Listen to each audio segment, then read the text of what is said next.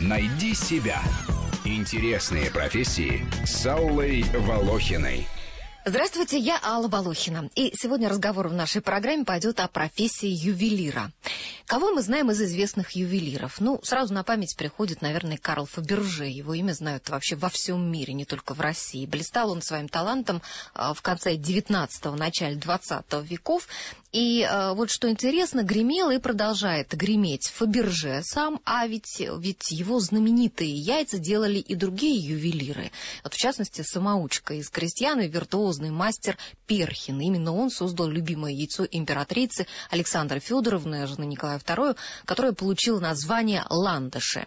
А, так кто же такие ювелиры? Это мастера, которые делают вещи своими руками. Вот. А, те, кто придумывают и рисуют дизайн вещи, те, кто изучает изучает камни, кто владеет фирмой, а может быть, все они считаются ювелирами. Вот поговорим сегодня об этом. У нас в гостях потомственный ювелир и владелец успешной ювелирной марки, выпускающий преимущественно украшения с бриллиантами, Сергей Изместьев и главный редактор ювелирного журнала и каталога, журналист и писатель Елена Веселая. Здравствуйте, господа. Здравствуйте. Здравствуйте. Ну, хочу э, сразу начать э, с новости, которая буквально вот не так давно многих удивило. Э, интересное исследование Института экономики РАН о том, что мужчины от недостатка роскоши болеют и даже умирают. А в, в то же время для женщин, для хорошего самочувствия женщин, им достаточно лишь предметов первой необходимости, якобы. А, мне кажется, что вот ювелиры это именно те люди, которые могут это исследование экономистов авторитетно опровергнуть, потому что а, главные потребители ювелирки все-таки, наверное, женщина, да, хотя а, главный покупатель, наверное, мужчины. Ну, скорее всего, вы правы, но это э, вряд ли зависит от того, что кому нужна роскошь, а кому нет. Э, просто так получилось, что э, в течение веков вокруг ювелирных украшений э, сложилась такая аура, такая легенда, что это подарок мужчины женщине.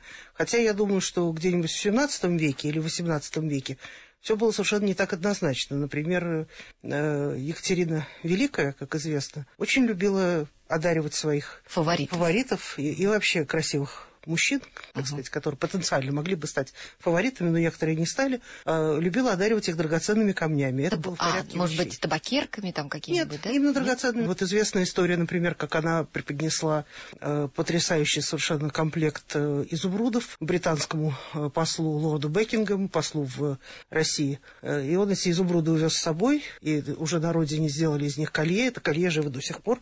В общем, такая история романтическое, романтическое где-то. Да, угу. да.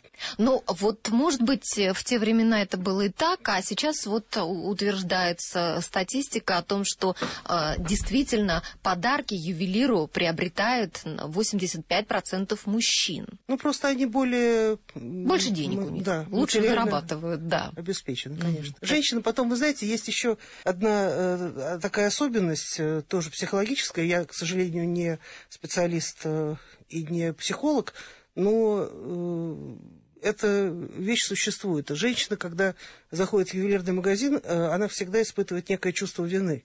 Она думает, эти деньги я могла бы потратить на, на детей. детей, на образование, на, на еще там какие-то вещи.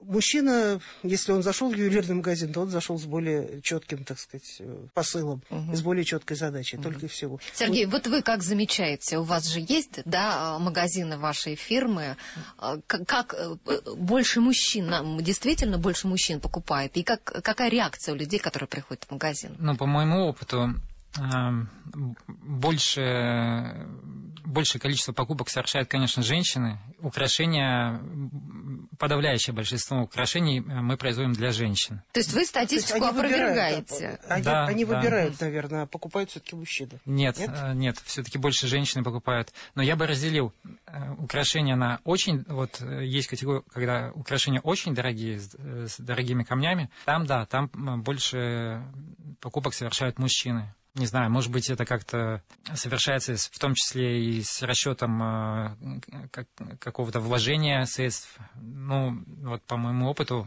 дорогие вещи совершают больше мужчины, но тоже для женщин. Ну, вообще, вот э, купить ювелирные изделия, это действительно можно расценивать как вложение? Или лучше вот там, не знаю, золотой слиток купить э, и положить, и пусть лежит? Ну, вы знаете, смотря что мы понимаем под э, словом вложение. Вы же понимаете, что... Сохранить деньги, Ин- может быть, даже их иными, приумножить. да, иными словами, да, инвестиции. Инвестиция это вложение денег э, целью, так сказать, их приумножения. В общем-то, это начинается с определенной суммы.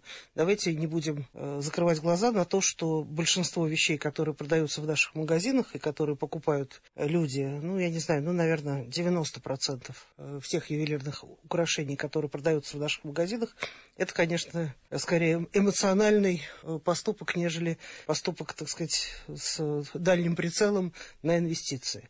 Потому что это не только потому, что это вещи не, не слишком дорогие, это еще и потому, что в нашей стране абсолютно отсутствует э, механизм возврата средств за такие вещи. У нас банки не работают с ювелирными украшениями, у нас существует закон, по которому принести украшение обратно, даже сдать его в магазин невозможно. Только в ломбард, да? Ну, в ломбард это За скупка, копейки. это, это лом. Поэтому говорить об инвестициях у нас как бы смешно. Даже не надо об этом думать. Даже если вещь это какая-то старинная. Вы знаете, если вещь старинная, то можно обратиться в международный аукционный дом какой-нибудь э, заслуженный. Э, Все эти люди, как говорится, известны, можно к ним обратиться, они эту вещь оценят, выставят на аукцион, и тогда уже дальнейшая ее судьба будет в их руках. Но для подавляющего большинства рядовых э, покупок это не работает. То есть то, что мы копили на черный день, э, этот черный день наступит, но наши запасы этого и, и нас не спасут. Мгм. Ну хорошо, давайте мы с вами вернемся сейчас к профессии ювелира. У нас есть небольшой сюжет об этом, и мы его послушаем и продолжим беседу. Найди себя. Интересные профессии с Аллой Волохиной. Ювелир – древнейшая профессия. За тысячелетия мастера выработали разнообразные техники изготовления украшений – ковка, литье, художественная чеканка и конфоренье, теснение, резьба, гравировка, эмали, инкрустация. Но техника исполнения для каждого мастера – дело наживное, требуется время и усердие. А вот стать художником во много раз сложнее. Часто новички представляют свою дальнейшую работу как сплошное северное сияние, блеск бриллиантов и куча денег. На самом деле это порезанные штихелем пальцы, ноющие после вальцов руки, лицо цвета полировальной пасты и снижающееся зрение. А на творчество среди рутинной работы времени не остается. Это не потому, что люблю драгоценности, разве что бриллианты. По правде говоря, я думаю, что надевать бриллианты до 40 лет – дурной вкус. Современные ювелиры обижаются, что их отрасль не принято относить к сфере культуры и искусства, а считают лишь бизнесом и производством. Да и в колледжах и художественных школах ювелиров готовят в ремесленники для штамповки украшений массового спроса. Работа, которая ничего общего с искусством не имеет. Впрочем, даже там, где студентам читают курсы композиции, рисунка, истории искусств, многие из них воспринимают это как ненужные дисциплины. Об этом начинающие ювелиры рассказывают на профессиональных интернет-форумах. Неудивительно, что на ювелирных выставках, которые практически всегда организуются как выставки продажи, все меньше интересных авторских работ и все больше коммерческого ширпотреба. Признанные мастера там не выставляются. А ведь Россия имеет многовековые ювелирные традиции. На рубеже 19 и 20 веков российские мастера даже определяли тенденции мировой ювелирной моды. Хотя до сих пор язык мастеров изобилует словами иностранного происхождения. Афинаж, бигцанги, биндрат, вахсбайн. Штихель, штихель, рось. Одно дело спицштихель, и совсем другое больштихель. Я не могу не согласиться, в нем есть начиночка. При рельефных работах употребляется только больштихель. Это фанатик своего дела. В Москве и Питере меньше возможностей устроиться даже учеником. Все ищут опытных мастеров, поэтому начинать свой путь эксперты советуют в регионах, где есть и сильные ювелирные школы, и даже жилье на фабриках предоставить могут. А вот ювелиры-гемологи должны получить высшее образование и лучше в Москве. Да еще и ежегодно повышать квалификацию, участвовать в конференциях, посещать месторождения. От квалификации гемолога зависит, купите ли вы фианит по цене алмаза, искусственный изумруд без указания на сертификате его ненатуральности или самоцветный кварц, который продали под маркой зеленого аметиста. Знаете, отношение мужчины к женщине можно узнать по сережкам, которые он дарит ей. Сразу ясно, что у него в голове. В начале июня в России прошла межрегиональная олимпиада профессионального мастерства студентов-ювелиров. И помимо дизайна ювелирных изделий и, собственно, создания их, участники состязались в компьютерном 3D-проектировании украшений. Мастеру-ювелиру нужно многое уметь, чтобы не жаловаться, что большинство покупателей предпочитают украшения известных марок, а не авторскую работу. В Москве я нашла 12 вакансий ювелиров с зарплатами от 20 до 70 тысяч рублей. Итак, вот такой сюжет мы послушали. Скажите, ну так все-таки кого можно назвать ювелиром? Ну, я считаю, что ювелир это такое... Если кто-то считает, что ювелир это тот, кто действительно, вот как здесь сказано, работает э, руками, штихелем, да? Ага. вот мои Или руки. больше штихелем? Они Да, у Сергея руки, могу сказать, что Они засвидетельствуют совершенно чистые. да, штихель они не держали, не, не прокованы ничем, вот, э, то это достаточно такое, ну, мне кажется, немножко такое плоское, да, суждение о профессии. Потому что, ну, я считаю, что ювел- ювелиры – это, в общем-то, все люди, занятые в промышленности, э, которые нам помогают нам э, произвести, э, продавать, э, сертифицировать. В То есть общем, даже выполнять- продавцов можно считать ювелирами. ну, продавец ювелирного магазина, Какую-то хороший продавец, он, он да? должен, да, разбираться во многих вещах и отвечать на многие вопросы пок- покупателя. Сергей, ну вот вы потомственный ювелир. Расскажите, пожалуйста, о вашей династии. Все началось с того, что в 91 году э, правительство Якутии решило э, организовать собственную, образовать собственную ограночную промышленность, ограночную ювелирную. Э, Ну, всем известно, что в Якутии добывается порядка 95-98% алмазов российских. И это треть э, мировой добычи. И стал вопрос, ну, хорошо, а кто будет занят в этой промышленности, да? Вопрос подготовки кадров.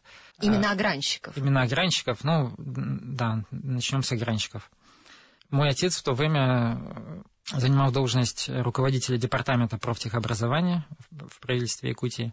И, соответственно, на, было принято решение организовать обучение огранщиков на базе нескольких профтехучилищ.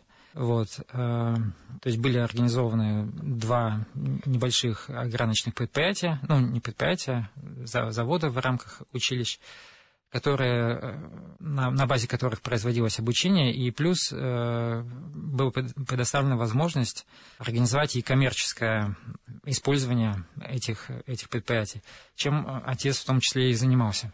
Ну, а вы сами, вы тоже учились, да, ювелирному делу? Или вы именно управляете бизнесом? Я прошел, ну, небольшое обучение, так э, трудно, наверное, назвать это после этого профессионалом, вот именно... Руками сами рук- ничего руками. не делаете? В огранке. В огранке. То есть я огранил несколько камней, а, умею их размечать, разбираюсь в алмазном свое, могу купить алмазное свое. Да? Все, что связано с огранкой алмазов дальнейшей продажи. То есть э, после того, как я закончил институт э, МГТУ имени Баумана в 2000 году, я организовал предприятие в Москве. И до 2007 года мы занимались огранкой алмазов. Вот.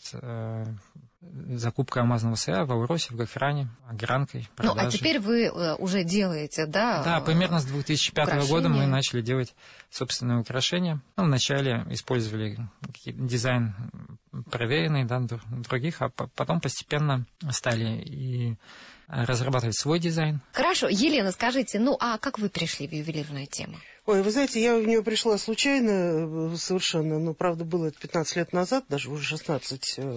Э, Я работала в политической газете заместителем главного редактора, и в какой-то момент э, мне я вдруг поняла, что, ну, строго говоря, глаза уже не горят так, как они горели На поли- того. на политику? Ну да, что поли- я занималась культурой, э, но э, тем не менее это было очень смутное время, которое меня э, просто перестало устраивать. Мне было неинтересно этим заниматься, неинтересно ходить на работу. И мой тогдашний издатель в какой-то момент это почувствовал и говорит, ну, сделай что-нибудь. Я говорю, я хочу делать журнал для нормальных женщин, которые не только про трусы и часы, а которые живут нормальной жизнью, работают в библиотеках, в поликлиниках, и их интересует политика, но немножко с другой стороны. Он на меня посмотрел очень пренебрежительно и сказал, ну, кто это будет читать, там три твои пять умных подруг. Говорит, если хочешь что-нибудь сделать, сделай журнал про ювелирные украшения. Я говорю, ну вот про это я ничего не знаю. Говорит, узнаешь. На самом деле отреагировать на ваш сюжет и на вашу вводку. Угу. И сказать о том, что компания Фаберже была организована по тому принципу, по какому сейчас организованы большинство э, ювелирных э, компаний э, во всем мире. У нас эта линия прервалась, к сожалению. Э, компания, э, Карл Фаберже совершенно не был ювелиром сам. Он был организатор производства. Он собрал э, первый человек, который это сделал в России в таком масштабе, хотя до него были тоже э, замечательные э, ювелиры, и до него его современники, там Сазиков, Овчинников, Хлебников. У них э, принцип организации производства был именно такой. Это фирма. То есть э, глава фирмы дает фирме свое имя, работают у него выдающиеся э, мастера. И то, что Фаберже, как гениальный абсолютно организатор производства, давал возможность этим мастерам ставить свое клеймо. И именно поэтому мы знаем имена тех ювелиров, которых вы назвали в самом начале. Вот точно так же сейчас работают э, многие компании на Западе, когда э, имя компании и глава компании – это один человек, потом у него огромный штат – подчиненных э, маркетологов, э, дизайнеров. Э, отдельно работает мастерская под руководством тоже отдельного человека, который организует это производство. То есть это, это некий концерн, где каждый из людей, работающих в этом концерне, может называться ювелиром, но на самом деле это совершенно разные профессии. Гемолог никогда не будет претендовать на то, что он дизайнер дизайнер никогда не э, будет э, давать советы мастеру, уж тем более брать в руки инструменты, пытаться ему показать, что надо делать. Но у всех их можно назвать, тем не менее, ювелирами. Можно, конечно, конечно. Но, тем не менее, главный ювелир этой компании – это человек, который ее возглавляет в данный момент. К сожалению, э, советская власть эту естественную вполне систему порушила. А почему, к сожалению? Вот... Ну, к сожалению, потому что советская, при советской власти возникло понятие ювелирная промышленность. Все было национализировано, все было, при, при, принадлежало государству. Возникли огромные э, ювелирные фабрики и заводы. Заводы, да. Вот, э, все это было за, заточено на производство массового продукта. Вообще, наверное, ни в одной стране мира, да, я нет, читал, нет, э, нет. промышленности. Такого понятия, прям. как промышленность ювелирная, mm-hmm. нет. И тем более это никогда, никогда, нигде не принадлежало принадлежало государству, безусловно. То есть мы здесь выступаем пионерами. Да, то есть в, в результате, когда в 90-е годы мы э, открыли границы и открыли, э, в частности, таможенные границы. В общем-то, э, то, что производили э, российские ювелиры, оказалось неконкурентоспособным, потому что массовка наша никому не нужна, а возможность производить ювелирные украшения высокого порядка, она есть далеко не у всех, этому надо еще очень долго учиться. И просто нормальный ювелир, особенно ювелир-одиночка, он просто выжить в этих условиях не может. У него нет ни возможности купить камни, камни нормальные, ни средств для того, чтобы купить металл. У него зачастую инструменты он тоже собирает каким-то своим э, хитрым способом. В общем, он все он, он настоящий кустарь-самоучка. Ну, а в чем выход вот в такой ситуации? Учиться, работать. Нет, хорошо. Вот если, допустим, есть такой талантливый человек, да, да он занимается, делает вот какие-то украшения, но сам он в рыночных условиях выжить не может, да, вот что ему, идти в какую-то компанию или идти там на фабрику, на завод, куда? Ну, вы знаете, есть, опять же, смотря в чем его таланты. Если он э, талантливый мастер, конечно, он может э, сидеть у себя на кухне, как это делают очень многие российские ювелиры, и э, строгать что-то самолюбиво, так сказать, э, во имя собственного дальнейшего э, большого имени, которое обычно не приходит, обычно нет. Он может, конечно, пойти работать на какой-то, в какую-то компанию. Маленьких компаний, мастерских на 2, 5, 10 человек, э, даже в Москве достаточно много. Но вы понимаете, что вот, это вот, вот эти условия одиночества, в которых очень долго работали ювелиры, они, эти условия очень сильно повлияли на психику людей.